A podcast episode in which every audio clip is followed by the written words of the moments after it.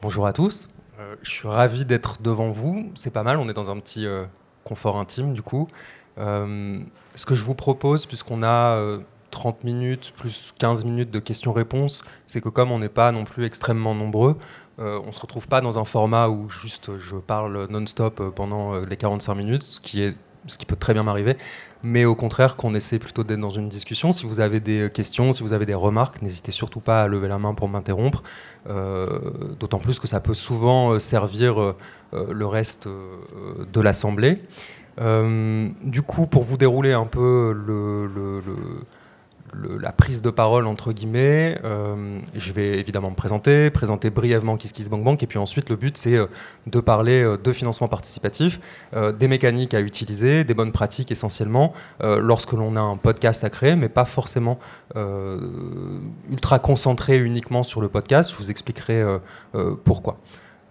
du coup, brièvement, donc moi, comme c'est écrit derrière moi, je m'appelle Jamil Miss, je suis responsable du développement chez KissKissBankBank.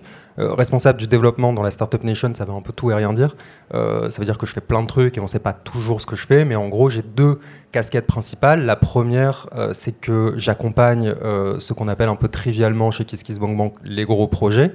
un gros projet, c'est difficile de le qualifier, mais ce qu'il faut savoir, c'est que le projet moyen dans le financement participatif, c'est plutôt 4500 euros ou 5000 euros. Donc à partir du moment où on collecte 10, 15, 20 000 euros, on peut être déjà considéré comme un gros projet. Moi, mon rôle, c'est plutôt euh, d'accompagner les projets qui vont aller collecter euh, euh, plus que ça. donc ça va de 40, 50 000 euros à 1 million d'euros et 800 000, 1 million et 800 000 euros pour le dernier projet que j'ai accompagné et qu'on a clôturé l'été dernier et qui est du coup le, le plus gros projet de financement participatif réalisé par une équipe française sur une plateforme en Europe. Euh, donc je vais travailler sur ces projets-là, mais je vais aussi travailler sur les projets euh, qui euh, ont une résonance ou qui peuvent avoir une résonance importante avec les valeurs de l'entreprise qui m'emploie ou qui vont nous permettre ensuite de travailler des secteurs dans lesquels on n'est pas forcément toujours très identifié ou au contraire des secteurs qui sont très très importants pour nous et faire en sorte de continuer à, ce qu'ils vivent et à ce qu'ils continuent de générer des projets qui, s'inscrivent ensuite dans la société française ça, c'est l'une de, mes, euh, casquettes principales. Puis la seconde, c'est euh, ensuite de faire évoluer la plateforme, ce qu'on appelle le produit euh, chez KissKissBankBank, pour qu'il réponde aux exigences de nos utilisateurs, qu'ils soient des porteurs de projets ou alors des contributeurs, faire en sorte que tout soit le plus ergonomique possible, que tout soit le plus fluide possible, que les fonctionnalités soient les plus, les plus pertinentes. Donc ça, c'est ce que je fais. J'ai rejoint KissKissBankBank il y a un petit peu moins de trois ans. Euh, et avant ça, je travaillais essentiellement dans la culture. J'ai travaillé pour Canal+, j'ai travaillé euh, en distribution euh, cinématographique et j'ai travaillé en communication. Euh, KissKissBankBank, c'est une entreprise qui a 11 ans. Aujourd'hui, on est les pionniers du financement participatif. pour la petite histoire, on s'est créé deux mois à peine après notre grand cousin américain qui s'appelle Kickstarter. Donc on a participé à poser les bases et les règles du financement participatif. Au départ, on s'est créé pour la musique, 2008, en pleine crise euh, des subprimes et en pleine crise économique, euh, les petits créateurs et les petits musiciens, essentiellement, mais pas que, avaient du mal à se financer. Et, euh, et du coup, on s'est essentiellement créé un peu dans la mouvance MySpace euh, pour euh, aider euh, ces porteurs de projets-là et les créateurs artistiques à, financer leurs albums. Et puis au fur et à mesure, on s'est développé et on est allé adresser plein d'autres univers qui vont de l'agroalimentaire au patrimoine, aux collectivités territoriales, à la mode et au design. mais la culture reste encore aujourd'hui la colonne vertébrale de, de KissKissBankBank, tout simplement parce qu'on est tellement identifié dans ce secteur qu'on a bah, forcément créé des réseaux très fort avec les différents euh, euh, acteurs qui le composent. Euh, comme je vous le disais, on, a grandi, on a grossi. KissKissBankBank, c'est aujourd'hui une entreprise qui emploie 65 salariés et c'est surtout un groupe qui est assis euh, sur les épaules d'un autre grand groupe euh, qui s'appelle la Banque Postale, puisqu'on a été racheté par la Banque Postale en 2017 et aujourd'hui on est une filiale à, 100%, ce qui nous permet de regarder l'avenir avec beaucoup de sérénité et surtout ce qui nous permet de nous développer pour faire en sorte que on puisse toujours faire notre métier de base qui est d'aider n'importe quel citoyen à porter un projet créatif, entrepreneurial ou solidaire et qui s'inscrit dans une démarche citoyenne qui fait bouger les lignes. Donc ça, c'est un peu euh, euh, la colonne vertébrale de ce qu'on fait.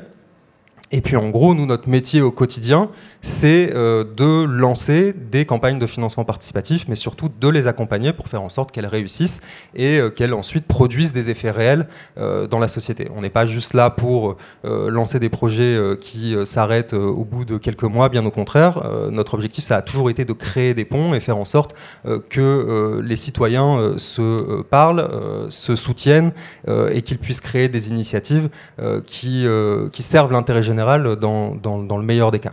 Euh, donc en gros, euh, notre raison d'être, c'est d'accompagner des porteurs de projets, les créateurs dont je parlais à l'instant, dont vous êtes, dont vous faites peut-être euh, partie, et de les accompagner dans la mécanique du financement participatif, qui est une mécanique qui semble a priori très simple sur le papier, surtout si on a déjà un peu fait de communication, un peu de marketing, mais qui est une mécanique qui est très très hybride et un peu versatile qu'il faut réussir à bien maîtriser pour euh, atteindre son objectif. On n'a qu'une seule règle chez KissKissBankBank parce qu'on est peut-être euh, adossé à un groupe bancaire, mais on reste un peu euh, des pirates et des hippies dans la finance classique. la seule règle qu'on a, c'est le tout ou rien. C'est-à-dire qu'on a un objectif qui est posé quand on lance une campagne de financement participatif. Cet objectif doit être atteint et si s'il n'est pas atteint, euh, tout le travail que l'on a réalisé, tous les fonds qui ont été collectés euh, ne nous reviennent pas à nous en tant que porteurs de projet et du coup ne reviennent pas non plus à KissKissBankBank puisque notre, euh, notre business model c'est de se rémunérer essentiellement sur les campagnes qui fonctionnent. De fait, notre boulot c'est de faire en sorte que toutes les campagnes qui passent par KissKiss réussissent et c'est pour ça qu'on les accompagne avec autant d'énergie qu'on le fait. Euh, pour vous donner un petit euh, euh, ordre de grandeur, le taux de réussite sur KissKissBankBank est de 75% environ, 80% lorsqu'on a un petit peu plus de trois contributions. et ce taux de réussite qui est à l'inverse sur plein d'autres plateformes, et notamment les plus grosses sur le marché américain, c'est justement parce qu'on a une équipe que je coordonne et, dont je fais partie qui s'occupe principalement d'accompagner les porteurs de projets individuellement vers la réussite de leur projet. Donc quand vous lancez un projet sur KissKissBankBank, vous êtes automatiquement accompagné par ce qu'on appelle un coach euh, qui va vous aider dans la création de votre campagne, qui va vous aider à monter stratégiquement celle-ci, qui va vous faire redescendre toutes les bonnes pratiques pour que vous vous trompiez pas évidemment, et puis qui va vous, qui va vous accompagner pendant votre campagne euh, pour vous assurer que vous euh, alliez dans le bon sens. Et puis ensuite, nous, on est évidemment toujours très proche des porteurs de projets qui passent par la plateforme et on a bien au contraire aucun souci à les pousser et à les mettre en avant pour qu'ils rayonnent auprès euh, euh, de notre communauté en plus de la leur. Le mot communauté, je l'emploie à Essian parce qu'il est euh, ultra important dans le financement participatif. Si je devais donner une, une, une définition très simple du, crowdfunding, ça n'est finalement, c'est en gros une mécanique organique qui part toujours de la communauté du porteur de projet. Et ça, c'est fondamental. On peut avoir le plus grand projet du monde, on peut avoir le plus beau projet du monde, on peut être capable de le mettre euh, en valeur de manière euh, esthétique et graphique euh, sur une page projet en ligne sur KissKissBankBank. Si on l'adresse aux mauvaises communautés, si on l'adresse aux mauvaises audiences, si on n'a pas un lien fort avec sa communauté, on ne collecte rien on collecte rien parce que, comme euh, sur le web de manière générale, il y a euh, sur les plateformes de financement participatif et notamment sur la nôtre, parfois plusieurs centaines de projets qui sont en ligne en même temps. Et je pense que c'est pas votre cas, c'est pas mon cas moi-même, alors que ça fait euh, un petit moment que je travaille dans le milieu. Vous n'allez pas encore sur les plateformes de financement participatif de vous-même vous dire alors à qui est-ce que je vais bien pouvoir donner mon argent aujourd'hui, à qui est-ce que je vais bien pouvoir soutenir. Vous n'avez pas encore ce réflexe-là. Donc pour faire en sorte de réussir votre projet, il faut réussir à embarquer avec vous une communauté la communauté euh, ou les communautés, c'est assez volatile et versatile. C'est difficile de mettre le doigt sur ce qu'est une communauté. Euh, mais euh, ce qui est important d'avoir en tête, c'est que cette communauté ou les gens qui vont vous soutenir, il faut réussir à les agréger à un endroit. Euh, pour pouvoir leur parler euh, ultra facilement et pour pouvoir les embarquer, les embarquer avec vous lorsque vous vous lancez, euh, lorsque vous lancez votre campagne. Donc du coup, la première étape de création d'une campagne qui fonctionne, c'est de comprendre sa communauté, de savoir où elle se situe, de l'identifier, voire même potentiellement de d'identifier sa capacité à vous soutenir c'est toujours un petit peu compliqué à faire, mais c'est ce qu'on appelle chez KissKissBankBank cartographier sa communauté. Où sont-ils? Comment est-ce que je leur parle, sur quels canaux de communication euh, euh, sont-ils les plus présents, euh, comment est-ce que je fais pour les agréger sur un ou plusieurs canaux de communication, généralement des réseaux sociaux, pour pouvoir leur parler facilement? Et comment est-ce que je fais pour engager la conversation avec eux euh, et les engager même quasi émotionnellement et intellectuellement avec moi pour qu'au moment où je les sollicite pour venir me soutenir, ils le fassent. Et c'est ça qui est le plus euh, complexe à faire, notamment lorsque l'on est euh, ce qu'on pourrait appeler, sans aucune malice évidemment, un petit créateur, c'est-à-dire lorsque l'on n'a pas encore une communauté de plusieurs milliers ou plusieurs centaines de milliers de personnes qui sont derrière nous. Je ne sais pas si vous connaissez ou si vous avez déjà entendu parler de Kevin Kelly. Kevin Kelly, c'est euh, l'ancien rédacteur en chef d'une publication américaine, d'une publication américaine pardon, qui s'appelle Wired, qui parle essentiellement de nouvelles technologies. Kevin Kelly, il a posé une théorie euh, qui vaut ce qu'elle vaut, mais que je trouve euh, intéressante sur le papier, qui s'appelle, et pardonnez-moi pour mon accent anglais à couper au couteau, exactement, 1000 superfans. Donc en gros, Kevin Kelly part du postulat qu'on a besoin quand on est un petit créateur de projet, pour survivre de son art, on a besoin de 1000 personnes. On n'a pas besoin d'un volume communautaire énorme. On n'a pas besoin d'avoir 200 000 personnes sur euh, une page Instagram. On a besoin de réussir à organiser autour de nous ce qu'on appelle dans le financement participatif un premier cercle. Donc un cercle euh, de personnes qu'on connaît, qui nous connaissent, qui nous respectent, qu'on peut, à qui on peut parler facilement. Quand on leur parle, ils nous écoutent. Et quand on, en quand on parle sur le web, souvent ça se fait au travers d'un post sur Facebook, d'une story sur Instagram, d'une newsletter. Il faut que ces gens, en fait, bah, vous voient passer. Pour qu'ils vous voient passer, parmi pléthore de communication, il faut que vous soyez présent, il faut que vous les engagez, et il faut que vous créiez, euh, faut que vous créiez du contenu euh, qui euh, les passionne et qui fasse en sorte qu'ils restent à vos côtés. la théorie de Kevin Kelly, moi je la trouve assez intéressante dans le sens où souvent on pense qu'il est nécessaire d'avoir des milliers et des milliers de personnes derrière soi pour réussir une campagne de financement participatif. C'est pas totalement vrai et c'est pas forcément le cas. L'objectif, c'est de réussir à faire en sorte que ces gens nous euh, voient passer et euh, nous écoutent quand on s'adresse à eux. Ça, c'est la difficulté euh, principale. Mais une fois qu'on a réussi à agréger cette communauté autour de nous, tout devient beaucoup plus facile pour lancer sa campagne.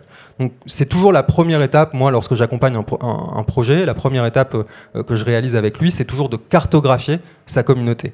Où sont mes audiences? Comment est-ce qu'elles se comportent?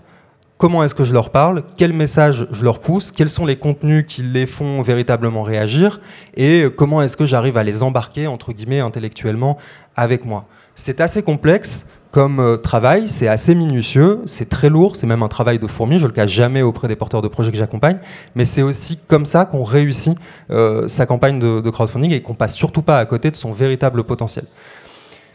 En fait, le financement participatif, on peut donner toutes les définitions qu'on veut. On peut, euh, je pourrais vous dérouler une théorie euh, très jolie euh, de les cercles concentriques. On démarre avec son premier cercle, puis on va chercher un deuxième cercle, puis on va chercher un troisième cercle.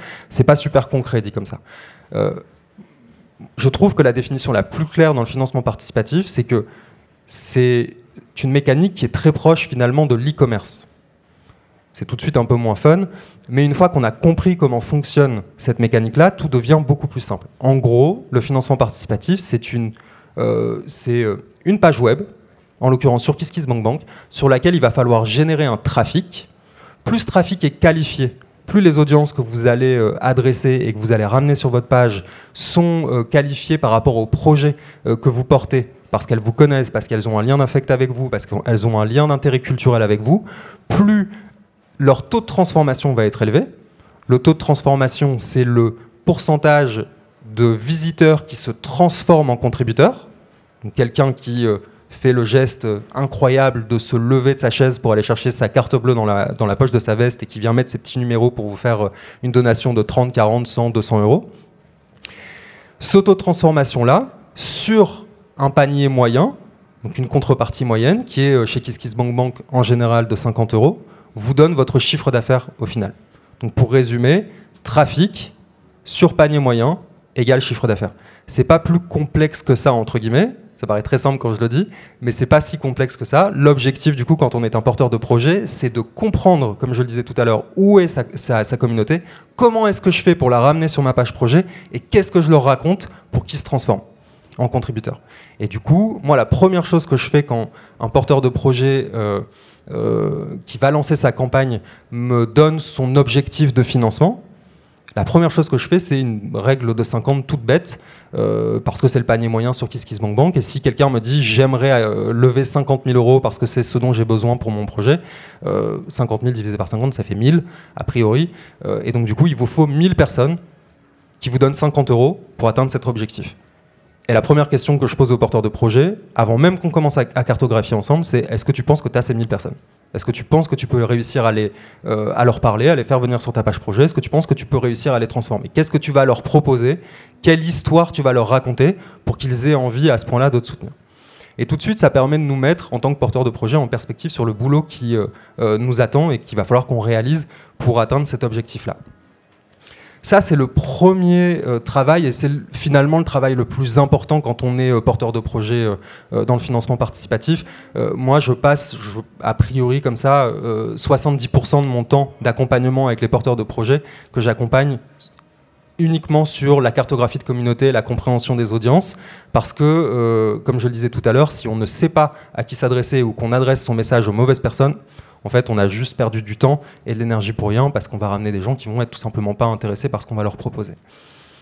La première étape, c'est donc celle-ci. Et puis, une fois qu'on a posé ça, il suffit juste de dérouler euh, euh, le fil, et c'est tout de suite beaucoup plus simple. J'ai mes audiences, je sais où elles se situent, je suis, euh, mettons, porteur de projet d'un podcast qui traite essentiellement de mode et de design. Je caricature un peu, mais la mode et le design sur Instagram, ça fonctionne beaucoup plus que sur d'autres réseaux sociaux. Peut-être que c'est là qu'il faut que je mette de la force. C'est là qu'il faut que je crée du contenu. C'est là qu'il faut que j'agrège ma communauté principale. Et puis, si je suis porteur de projet d'un podcast qui traite essentiellement de phénomènes euh, sociétaux et politiques plutôt marqués à gauche. Peut-être que je vais pas aller sur Instagram ou Facebook, je vais peut-être plutôt aller euh, sur Telegram, je vais peut-être plutôt aller sur Signal, je vais peut-être aller euh, sur Reddit ou sur Discord, qui sont des réseaux où on trouve ces communautés-là, et puis je vais essayer de me faire connaître, si c'est pas encore le cas, ou alors je vais essayer pendant tout mon temps de préparation et toute la phase de préparation avant mon lancement de campagne, je vais essayer de teaser mon projet, je vais essayer d'ouvrir la conversation avec eux pour les intéresser, je vais répondre à leurs questions, je vais prendre leur feedback, et je vais pardonnez-moi euh, l'anglicisme, crafter ma campagne spécifiquement pour cette audience que j'ai euh, que j'ai identifiée. Comme ça, je sais que automatiquement son taux de transformation va être augmenté puisque je vais leur proposer quelque chose qui leur parle euh, et je vais être moi aussi en tant que porteur de projet rassuré sur les mécaniques que je vais mettre en place et sur la communication que je vais pouvoir dérouler. Une fois qu'on a tout ça, du coup, quand on a identifié où se situent nos audiences, comment leur parler, etc., en fait, ce qu'il faut faire derrière, c'est un tout bête avec beaucoup de guillemets, plan de communication. Qu'est-ce que je vais dire? Quand est-ce que je vais le dire? Sur quel réseau? Quel contenu est-ce que je vais pouvoir poser? Donc ce plan de communication, pour ceux qui ont déjà fait de la com, peut-être que c'est très simple, pour ceux qui n'en ont pas fait, c'est du coup un rétro-planning avec des euh, dates posées en se disant, ok, je démarre ma campagne le... Euh, quel jour on est? Mercredi mercredi 2 septembre, merci. Je commence ma campagne le mercredi 2 septembre. Euh, le mercredi, je vais euh, pousser une newsletter, je vais euh, envoyer un message à tout mon premier cercle, je vais poster ma vidéo de campagne sur Facebook. Et puis le jeudi, je vais poster de la communication et du contenu plutôt sur mon compte Instagram. Puis ensuite, je vais renvoyer une newsletter en fin de semaine. Et puis ensuite, je vais aller m'ouvrir à d'autres communautés. Tout à l'heure, je parlais des trois cercles concentriques dont on parle beaucoup dans le financement participatif. Même si c'est très euh, euh, théorique, c'est une mécanique qui est réelle et qui fonctionne bien. On démarre avec sa propre communauté, sa communauté de cœur, ce qu'on appelle le premier cercle dans le financement participatif. Puis ensuite, on s'ouvre à son deuxième cercle, la communauté de ma communauté de cœur. Et puis ensuite, potentiellement, on arrive au troisième cercle. Quand on est un petit créateur euh, de, de, contenu ou lorsque l'on est entre guillemets encore une fois sans malice un petit porteur de projet j'en ai été un moi-même avant de, travailler chez KissKissBankBank pour une série de documentaires qui a collecté 9000 euros. Donc je, dis ça encore une fois sans aucune malice. Quand on est un petit porteur de projet c'est difficile d'aller chercher le troisième cercle moi, je suis pas convaincu de la notion sociologique du euh, grand public, mais c'est ça en fait le troisième cercle. Ce sont les gens qui nous connaissent pas. Donc c'est beaucoup plus simple d'aller euh, parler à ces gens-là quand on s'appelle, je sais pas moi, Eric Fotorino, euh, que ça fait 40, 40 ans qu'on fait du journalisme, qu'on a déjà lancé des titres de presse et que du coup on sait que ne serait-ce que notre nom ou les publications pour lesquelles on a travaillé, il a été notamment directeur du journal Le Monde, feront qu'on arrivera plus facilement à parler à un troisième cercle. Lorsque l'on est euh, euh, un kidam, euh, comme, comme moi en tout cas, j'allais dire comme vous et moi, mais peut-être pas vous, mais en tout cas comme moi, c'est beaucoup plus compliqué d'aller chercher un troisième cercle. Et du coup, ce qu'il faut réussir à faire, puisque vous n'allez pas réussir à le faire seul, c'est vous appuyer sur d'autres communautés, vous faire relayer par ce qu'on peut appeler, moi j'aime pas le terme, mais on, va les appeler comme ça, des influenceurs, des relais d'influence, des communautés qui sont connexes ou annexes à votre projet et que vous avez identifié comme ayant des liens d'intérêt culturel avec ce que vous défendez. Je dis n'importe quoi, moi je travaille beaucoup euh, avec euh, euh, des porteuses de projets qui parlent de féminisme. Il y a quelque chose que je trouve génial dans le milieu du féminisme en France, et notamment ce qu'on pourrait appeler néo-féministes, les, euh, les jeunes femmes qui ont 20-30 ans, qui sont énormément sur les réseaux sociaux, c'est qu'elles se soutiennent mutuellement énormément. Elles se relaient constamment lorsque l'une d'entre elles porte un projet, elles se mettent toujours en avant auprès de leur propre communauté. Et du coup, moi, si j'ai ma communauté en tant que porteuse de projet, je lance un documentaire euh, qui euh, traite de près ou de loin d'une question liée au féminisme, je vais aller ensuite me reposer sur d'autres comptes, sur d'autres personnes qui ont, eux, des communautés, qui sont connexes à la mienne, avec lesquels j'ai des intérêts culturels, mais qui sont peut-être pas, euh, qui font peut-être pas directement partie de ma communauté.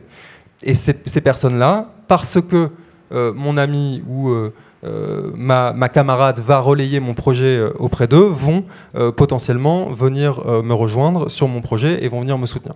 En fait, le financement participatif, c'est vraiment comme ça que ça fonctionne, c'est une agrégation de communautés. Je démarre avec la mienne, puis ensuite je vais me reposer sur une autre communauté, puis je vais me reposer sur une autre communauté, et puis à chaque fois, je vais transformer une petite portion de ces communautés-là.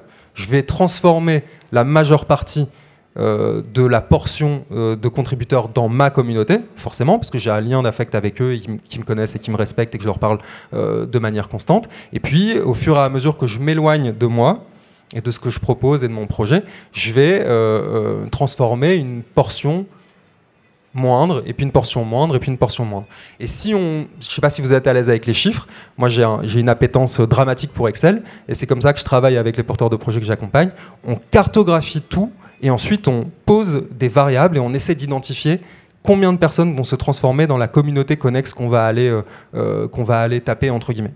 Donc, euh, si je caricature, je vais réussir sur ma communauté à transformer 15%, puis sur la communauté de madame, dont je suis, je suis le plus proche, je vais, je vais réussir à transformer 5%, puis sur la communauté de monsieur là-bas, qui est plus éloigné de moi, je vais réussir à transformer 2%. Et tout ça cumulé donne le nombre de contributeurs que j'ai à la fin, et donc du coup, avec un panier moyen qui est posé en fonction des contreparties que je vais leur proposer, on a ce que je récolte, ce que je collecte, et un peu plus trivialement dit, le chiffre d'affaires que je vais réussir à générer dans le cadre de ma campagne. Donc c'est vraiment comme ça que ça fonctionne. Cartographie de communauté, plan de communication, dans lequel forcément s'imbrique un calendrier éditorial, entre guillemets, parce qu'il va falloir créer du contenu, il va falloir, va falloir savoir quel contenu je vais pousser à quelles audiences, parce qu'on ne s'adresse pas de la même manière euh, à euh, euh, une jeune femme de 25 ans qu'à un vieil homme de 55. On ne leur parle pas sur les mêmes réseaux, on ne parle pas de la même manière. Ça, plus on le comprend, plus on adresse les bons messages, plus du coup ils sont pertinents, plus ils transforment. Et puis ensuite, la troisième étape, la dernière étape, c'est, et c'est une étape qui est très importante, hein, mais qui arrive vraiment en fin de processus à mon sens, c'est bah, faire passer tout mon projet sur ma page projet, sur KissKissBankBank. Et donc là, en gros, c'est euh, euh, un schéma assez classique. Quand on est porteur de projet, on sait raconter son projet, mais le plus important là-dedans, c'est le storytelling. C'est qu'il va falloir raconter une histoire. Si on propose juste un projet de manière très factuelle, très froide, c'est compliqué, à moins d'avoir quelque chose d'excellent à proposer, de réussir à transformer quelqu'un dessus. Euh, aujourd'hui, vous m'avez entendu là depuis une vingtaine de minutes beaucoup parler presque d'arithmétique, de mathématiques, d'autotransfo, etc. Dieu merci, encore aujourd'hui, dans le financement participatif, après 11 ans, le levier principal de transformation des communautés, c'est l'empathie. Les gens fonctionnent encore comme ça, heureusement, et donc soutiennent les euh, projets qui se présentent à, eux parce qu'ils s'identifient au porteur ou à la porteuse de projet, parce que le projet traite d'un sujet qui les touche, euh, parce qu'ils estiment que l'initiative qui est portée est une initiative intéressante, qu'elle sert l'intérêt général, qu'elle sert la société, et que de fait, il faut soutenir ces initiatives-là. et on s'en rend compte, nous, tous les jours, chez KissKissBankBank au travers des porteurs de projets avec lesquels on parle, mais aussi parce qu'on voit toutes les communications qu'ils font, parce qu'on connaît toutes les audiences qu'ils vont adresser, et parce qu'on lit les feedbacks, on lit les commentaires, on fait des interviews ensuite avec euh, euh, nos contributeurs ou nos porteurs de projets, et la plupart du temps, l'élément qui revient euh, principalement, c'est vraiment celui-ci. On a encore, heureusement aujourd'hui, et peut-être encore plus en ce moment ce besoin de soutenir des initiatives qui nous font, bah, pardonnez-moi l'expression, qui nous font juste kiffer. Et puis il y a des mécaniques ensuite derrière qui sont un peu de la psychologie sociale de, comptoir du PMU, mais, que j'aime bien. c'est que on, on, soutient souvent des initiatives qu'on aimerait faire, mais qu'on n'a peut-être pas le courage de faire ou qu'on n'a peut-être pas le temps, ou qu'on n'a peut-être pas les capacités techniques de faire. Et donc, euh, euh, moi, c'est quelque chose que je fais énormément. Je suis très mauvais pour faire, je suis très très bon pour faire faire, chacun son truc. Mais du coup, souvent, dès que je soutiens un projet, même si je ne suis, pas forcément euh, suis pas forcément lié avec le porteur de projet, c'est souvent parce que justement, j'estime que ce projet-là est nécessaire et qui nous fait du bien. Et donc, il y a encore énormément de personnes qui fonctionnent comme ça. Et le storytelling, raconter son histoire, expliquer d'où on vient, ce qu'on a fait, pourquoi est-ce qu'on fait ce, projet-là et pas un autre, pourquoi est-ce qu'on se lance dans le financement participatif et pas par un autre canal de financement, peut-être parce que euh, on porte un projet euh, euh, que les financeurs institutionnels ne veulent pas soutenir, ce qui arrive beaucoup. Je parlais tout à l'heure de féminisme, ça arrive ultra fréquemment qu'on ait ou que les militantes féministes aient envie de pousser des sujets qui ne sont pas financés par le CNC quand elles veulent faire des docus, euh, où elles n'arrivent pas à trouver des financements dans les chaînes de télé, euh, parce que les chaînes de télé estiment que la manière dont elles parlent euh, de leur sujet est peut-être pas la bonne, ou elles n'arrivent pas à se faire éditer, parce que quand elles vont voir un éditeur ou une éditrice, ces professionnels-là leur disent qu'il faut couper, qu'il faut, qu'il faut changer ça, qu'il faut plutôt aller dans ce sens-là, parce que c'est trop dur, etc. Et comme elles veulent rester, comme elles veulent dire ce qu'elles ont envie de dire, bah souvent, en fait, elles se tournent plutôt vers vers euh, euh, le financement participatif et euh, se repose sur les communautés qui les soutiennent pour réussir à, financer leurs projets tels qu'elles souhaitent réellement le faire. Et c'est comme ça qu'on se retrouve aujourd'hui, encore une fois, Dieu merci, avec beaucoup de créateurs de projets qui s'auto-éditent et qui sortent leurs propres bouquins alors que les maisons d'édition n'en voulaient pas au début et qui arrivent à faire en sorte que leurs bouquins se vendent. Euh, ou alors euh, réalisent leurs documentaires, réalisent leurs podcasts, euh, réalisent leurs projets de tiers-lieux ou que sais-je, alors que tous les financeurs plutôt classiques leur avaient fermé les portes au départ. Et ça, c'est aussi un levier qui fonctionne beaucoup auprès des communautés, notamment celles qu'on pourrait qualifier d'engagées, entre guillemets. C'est, c'est un terme qui devient de plus en plus galvaudé aujourd'hui, mais les communautés engagées, sont les communautés les plus qualifiées euh, lorsque l'on est porteur de projet et qu'on se lance dans le financement participatif. Mieux vaut se tourner euh, vers des euh, communautés qui sont militantes, entre guillemets, ou qui ont une forte appétence pour euh, le sujet qui est porté que d'aller chercher un peu la masse qui va en fait juste vous voir passer et qui va euh, tout simplement fermer les yeux quand vous allez être devant elle. C'est ça qui est très compliqué aujourd'hui euh, et c'est pour ça qu'il faut, qu'il faut impérativement réussir à travailler ces audiences et comprendre ces communautés en amont. C'est que en fait, il y a de très très bonnes choses dans le web, euh, le peer-to-peer, qui a été à l'origine de la naissance de KissKissBankBank, est une chose extraordinaire, mais euh, le, double tranchant derrière, c'est que ça nous a un peu tous mis en concurrence les uns avec les autres. Aujourd'hui, quand on veut porter des, projets en utilisant la magie du web, en fait, le truc, c'est que moi, j'en ai peut-être un, mais toutes les personnes qui sont ici euh, à vos côtés en ont aussi un. Et peut-être qu'on va parler des mêmes choses. Et donc, quelque part, on se retrouve un peu dans une forme de compétition qui est dommage, parce que on adresse tous nos sujets euh, euh, de manière euh, intelligente, je l'imagine, mais celui qui réussira à, passer, en tout cas à faire fonctionner son projet au travers d'une campagne de financement participatif, sera celui qui aura réussi à embarquer le plus de monde derrière lui. Et ça, c'est encore une fois fondamental quand on est porteur de projet. Le premier conseil que je peux donner, c'est ne vous précipitez pas.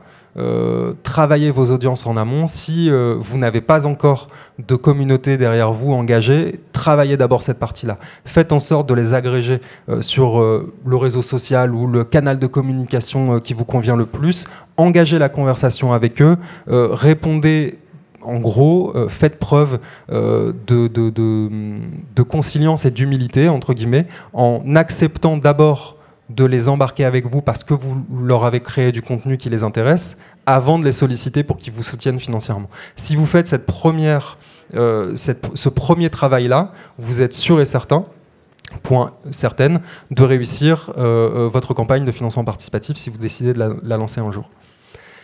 Et encore une fois, ne vous concentrez pas forcément sur le volume. Ça vaut pas forcément le coup d'avoir 200 000, 300 000, 500 000 personnes sur euh, un compte Instagram. Mieux vaut en avoir encore une fois 1000 ou parfois même moins, mais avoir des personnes qui sont vraiment embarquées derrière vous, qui sont vraiment accrochées à ce que vous proposez, plutôt que d'en avoir énormément. Je vous donne deux exemples très, euh, très bêtes auxquels je pense en, vous disant ça. Le premier exemple, c'est que euh, je, je suis très proche d'une personne qui est une militante euh, qui traite de féminisme encore une fois, euh, et qui a un compte Instagram avec euh, un petit peu plus de 100 000 personnes dessus. On en parlait très récemment, et elle me disait, mais en fait, moi, je vais rester à 100 000, je vais pas travailler pour aller largement au-delà, parce que si je vais au-delà des 100 000, je vais avoir du mal à discuter avec ma, communauté, je vais avoir du mal à répondre à leurs sollicitations, je vais avoir du mal à leur créer du contenu, parce que ça va être de plus en plus large, je vais toucher de plus en plus d'audience, et du coup, je ne vais pas réussir à avoir quelque chose de très ciblé. Je préfère vraiment rester sur mes 100 000, alors 100 000 c'est énorme, hein, mais je préfère vraiment rester sur mes 100 000 et travailler mes 100 000 que d'aller chercher 200, 300, 400 000 comme je pourrais le faire si je le voulais. C'est une échelle qui est très importante, j'en conviens. Mais euh, son approche, moi je la trouve vraiment pertinente, encore une fois. Elle se concentre plutôt sur faire en sorte que sa communauté soit la plus resserrée autour d'elle, plutôt que d'essayer de faire en sorte que soit la plus volumineuse. Qu'importe les chiffres, ce qui est le plus important vraiment, c'est la qualification des gens qu'on va adresser.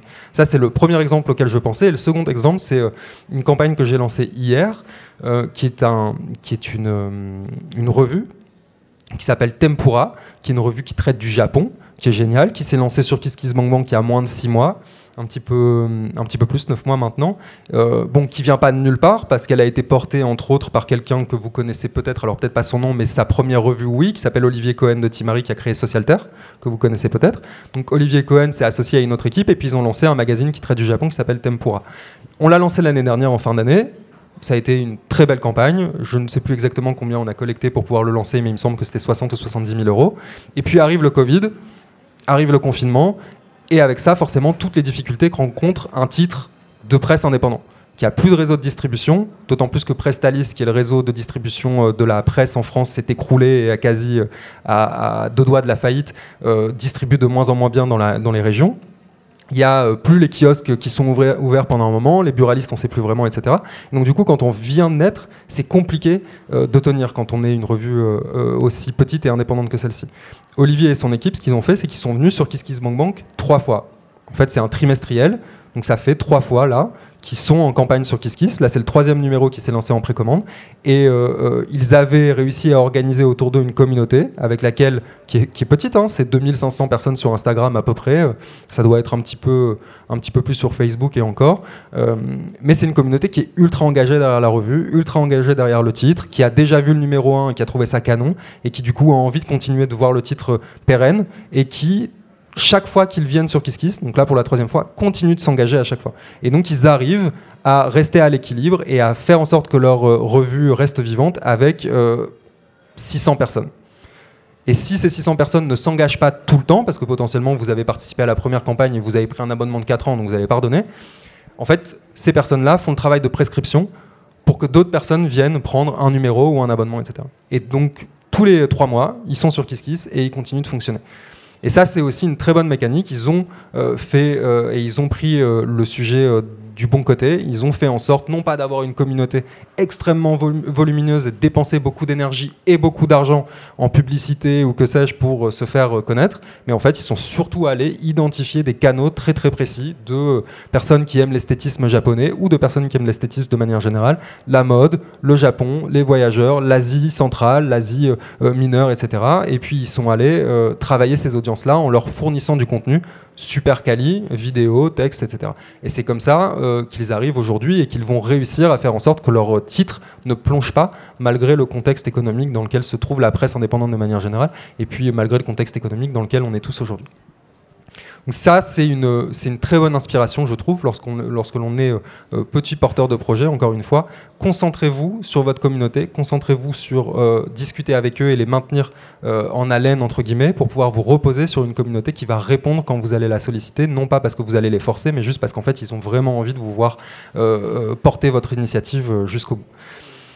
De manière très très concrète, euh, si vous étiez amené euh, à lancer une campagne sur KissKiss dans les prochains jours ou les prochaines semaines ou les prochains mois, comme je le disais tout à l'heure, vous êtes forcément accompagné par quelqu'un sur KissKiss qui va faire le travail dont je parlais euh, avec vous tout à l'heure.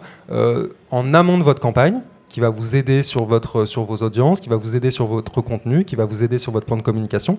Alors nous, on n'est pas des opérationnels, on ne fait pas le travail à votre place, euh, tout simplement parce qu'on ne peut pas le faire, vous êtes déjà les mieux placés pour le faire, puis aussi parce qu'en fait on n'a pas le temps. Euh, on traite 3000, euh, 3500 projets à l'année et on est une équipe de 10, donc si, il, il faut qu'on se repose un petit peu quand même. Donc vous allez avoir une personne qui va vous soutenir en amont de votre campagne et qui va vous soutenir pendant celle-ci. Et ensuite, nous, ce qu'on fait, c'est qu'on vous pousse auprès de notre communauté, qui est en fait potentiellement un peu votre troisième cercle. il y a un tout petit peu moins de 2 millions de personnes qui ont un compte sur KissKissBankBank et euh, qui soutiennent euh, des projets, des initiatives dans tous les univers. Euh, et on a, nous, nos canaux de communication sur lesquels on, promeut les porteurs de projets et les projets lorsque c'est pertinent, au travers d'une newsletter, au travers de, de communication sur nos réseaux sociaux. Et puis aussi, on a euh, à disposition euh, un endroit dans lequel vous pouvez euh, vous présenter et présenter votre projet qui s'appelle la Maison de Crowdfunding, qui est un lieu qui est dans nos bureaux au 34 rue de Paradis, dans le 10e arrondissement de Paris, et que vous pouvez réserver pour organiser une soirée de lancement, une soirée de clôture, pour y laisser vos, produits, entre guillemets, si vous avez des produits physiques, pour qu'ils soient récupérés par vos contributeurs, ou tout simplement pour les gens qui passent. Aujourd'hui c'est compliqué parce que euh, forcément les bureaux sont moitié ouverts, moitié fermés pour nous, euh, mais euh, il y a énormément de passages rue de Paradis on a toujours des gens qui viennent un peu parce que parce que l'endroit est chouette et qui repartent parfois avec des trucs. Donc on me fait signe qu'il faut que je, je, clôture.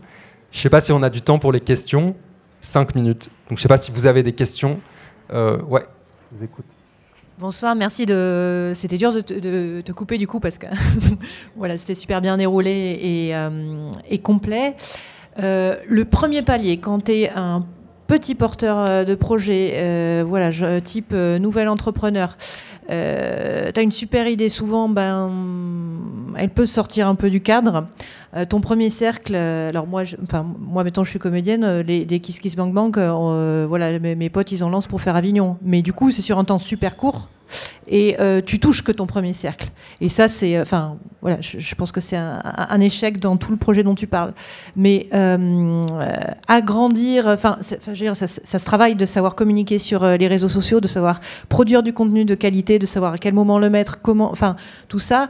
les personnes qui travaillent avec toi, c'est des community managers qui vont donner une formation. Enfin, ça se passe comment? Parce que ça, ça peut prendre six mois. Juste, voilà, enfin, c'est hyper important de le savoir dans, la, dans une temporalité euh, Et puis comment tu choisis du coup les gens que tu vas accompagner? Alors c'est une très bonne question qui est très pratique en effet.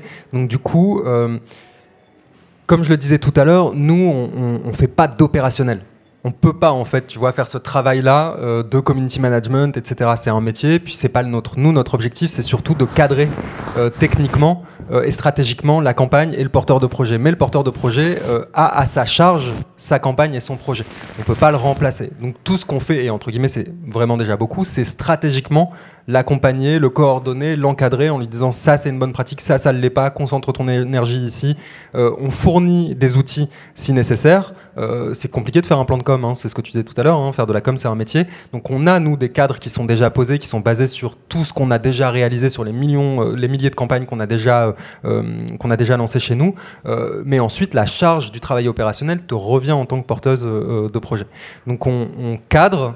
on est disponible, on alerte, euh, on encourage, on donne les bonnes pratiques, on encadre plus qu'on cadre, mais on ne, produit pas. On ne produit pas le contenu et on ne produit pas euh, euh, l'opérationnel. Du coup, si c'est pas ton métier à la base, la meilleure solution, et c'est pas toujours la, plus simple, mais la meilleure solution, c'est t'entourer de personnes qui savent faire et qui vont faire ça, qui vont t'aider à faire du community management si c'est pas ton boulot, qui vont euh, t'aider à faire de la com si c'est pas ton boulot, qui vont t'aider à créer du contenu si c'est pas ce que tu sais faire a priori quoi. Mais c'est vrai que nous on ne, pourra pas le faire, ou alors quand on le fait, ce qui me permet euh, de répondre à la deuxième partie de ta question, euh, comment est-ce qu'on sélectionne les projets qu'on accompagne? Moi, c'est vraiment particulier. Encore une fois, comme je l'ai dit tout à l'heure, je travaille avec 30 ou 40 campagnes par an. Et je suis vraiment toujours très très franc, parfois même un peu trop. Je travaille sur des campagnes qui vont faire rentrer. C'est pas plus compliqué que ça. Donc du coup, je vais vraiment sélectionner, identifier. Par contre, dans mon équipe, on a des personnes qui sont spécialistes de secteur. Donc on a quelqu'un qui est spécialisé dans la culture, quelqu'un qui est spécialisé dans l'agroalimentaire, quelqu'un qui est spécialisé dans les acteurs publics et les collectivités territoriales, etc. Quelqu'un qui est spécialisé dans la mode. Et soit c'est quelqu'un de cette équipe-là qu'on appelle spécialiste chez KissKiss, soit c'est un coach qui est plutôt un coach généraliste qui va recevoir le projet et qui va t'accompagner et qui va peut-être pas forcément le choisir, mais c'est son boulot de t'accompagner, c'est son boulot de faire en sorte que tu réussisses ta campagne, donc il y mettra euh, tous les efforts euh, nécessaires.